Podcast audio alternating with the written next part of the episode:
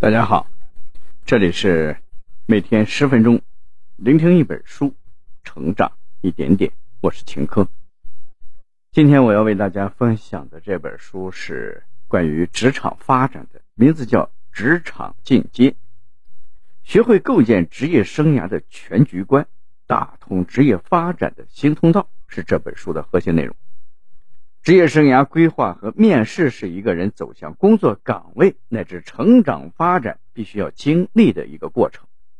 职场进阶、职业生涯规划与面试宝典包括两个部分的内容。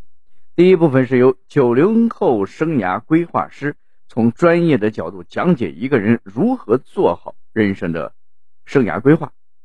第二个部分由八零后人力资源专家从面试的各个环节。讲解入职者应对面试的方法和技巧，以便顺利的找到好工作。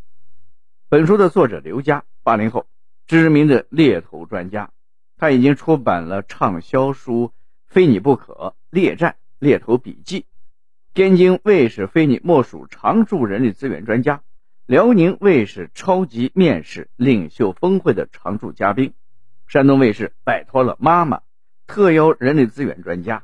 网络节目《直谈咖秀》职场一言堂特邀嘉宾，中央人民广播电台 FM 幺零幺点八搜购新势力的特邀嘉宾，三毛网的专栏作家，职场佳话签约自媒体今日头条问答专签的作者，举贤网的科技联合创始人、副总裁，北京东方高人猎头公司的总经理，何香。GCDF 全球职业规划师，新精英认证生涯规划师，深圳市生涯规划与发展协会的理事，三毛人力资源网受邀讲师，offer 的职场大学的受邀讲师，部分企业线下培训的受邀讲师。下面我会用大概十分钟左右的时间来为你讲述书中的精髓。职场是我们大多数人都绕不开的一个话题。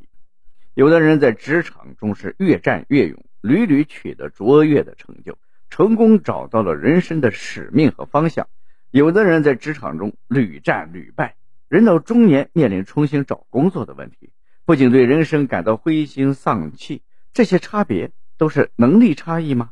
其实不然。尽管人与人之间有着境遇的区别，但每个人的职场规划在个人职业生涯中的作用也不可小视。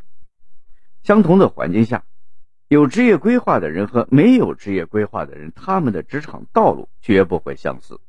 接下来，我将通过解读为什么会在职场中感到迷茫，如何选择职业类型，简历应该怎么写这三个方面的内容，帮助大家理解这本书的精华。首先，我们看第一个部分：为什么会在职场中感到迷茫？身处职场，我们经常会犯的错误就是没有清晰的规划自己的职业生涯，盲目的进入职场，稍有不顺就选择跳槽。年纪不小，工作经验也不少，只是在每家公司待的时间都不长，所以找工作越来越困难，却也不知道从何改变。其实有很多原因都会导致我们在职场中感到迷茫和无助，最主要的有以下四项：一、没有职业规划。作者在书中举了这样一个例子：一位来做生涯咨询的学员，开始在某个岗位上做得不错，但是七八年后却遭遇到了职场的瓶颈。他发现自己很厌倦这份工作，不知道未来应该何去何从。他问作者：“好的职业规划是什么样的？为什么刚开始喜欢的工作，到后来就会感到疲乏，甚至怀疑自己当初的选择？”他的情况并不是个例。因为人的喜好和职业价值观都是在不断的发生改变的。像这位学员，他最初看重的是收入，于是选择了一份收入丰厚的工作，因此忽略了其他方面。但随着时间的推移，他就开始希望工作更自由一些，希望自己的事业家庭能够平衡，因此他需要重新规划、调整自己的工作。二，原生家庭的打压式教育。自己没有做决定的权利和勇气。有些人以为自己面临的问题是选错了事业方向，但是当他们找到合适的方向之后，依然没有动力，无法活出自己想要的人生。其实他们迷茫的背后有更深层次的原因，就是他们的原生家庭。在他们小的时候，父母并不鼓励他们发展课外兴趣，会全力打压除了读书学习之外的兴趣。长期处于这种教育理念之下，成年后就会变得畏手畏脚，不敢追求自己想要的生活。三，总根据外界的环境做决定，外界与内心产生了冲突。很多人一开始没有根据自己内心意愿做选择。而是为了满足生存需要被迫做了选择，比如为了好就业，选择了一个时下认为很吃香的专业，但是自己并不喜欢。毕业后顺势找了一个相关的工作，但是越做心中越抗拒，似乎做自己喜欢的工作已经成了一种奢望。其实从职业规划的角度来看。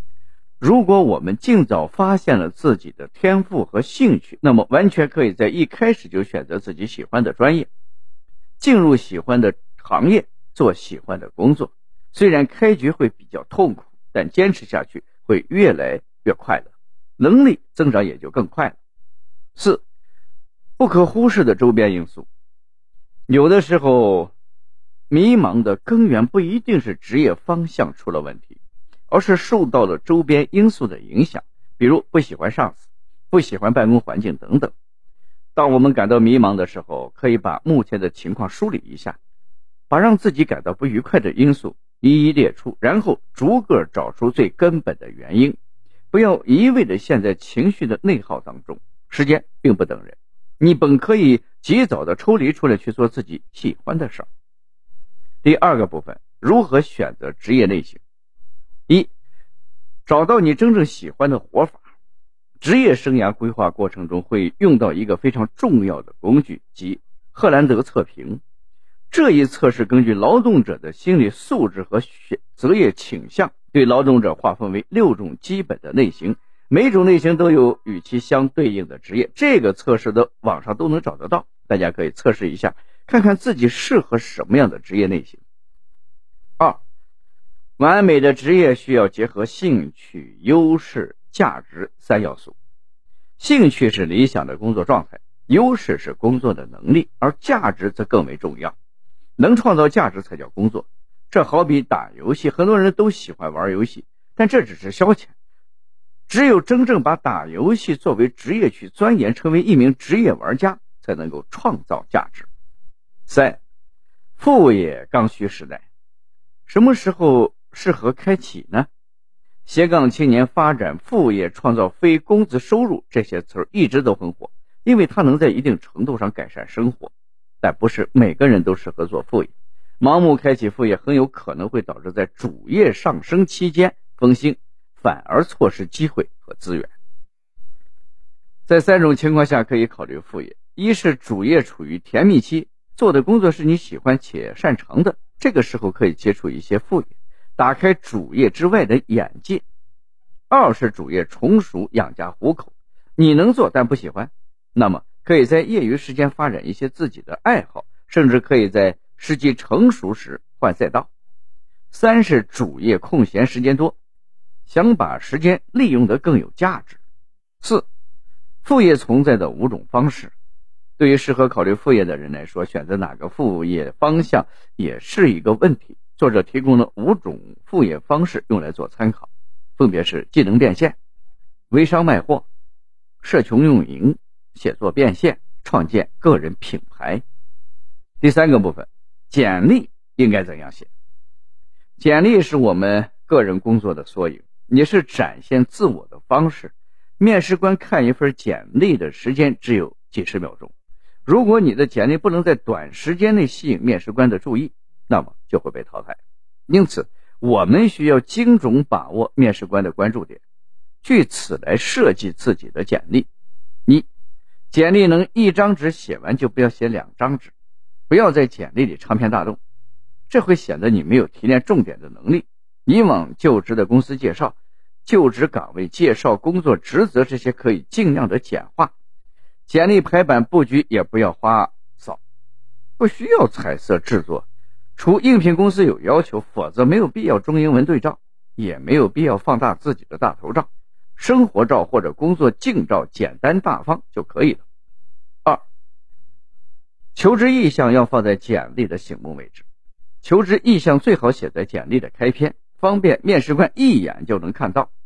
三，职业的定位一定要清晰，不要一份简历闯天下，简历应该有针对性，有侧重点，通篇内容要紧扣意向岗位。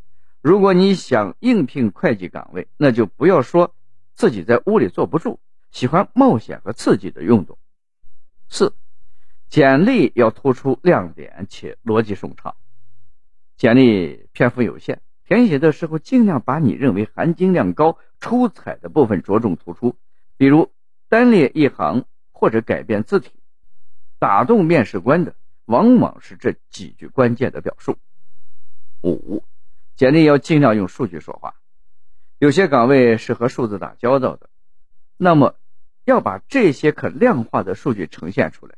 如果你之前是做销售的，就写上曾经的业绩情况，列出实际数据，包括同比、环比的增长等等，这些会让面试官感到更加直观和具体。